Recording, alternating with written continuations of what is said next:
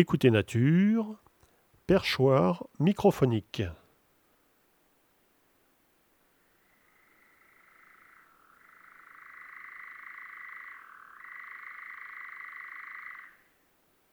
Tout juste arrivé de la lointaine Afrique, un engoulevent d'Europe s'est installé entre les pins et les cities.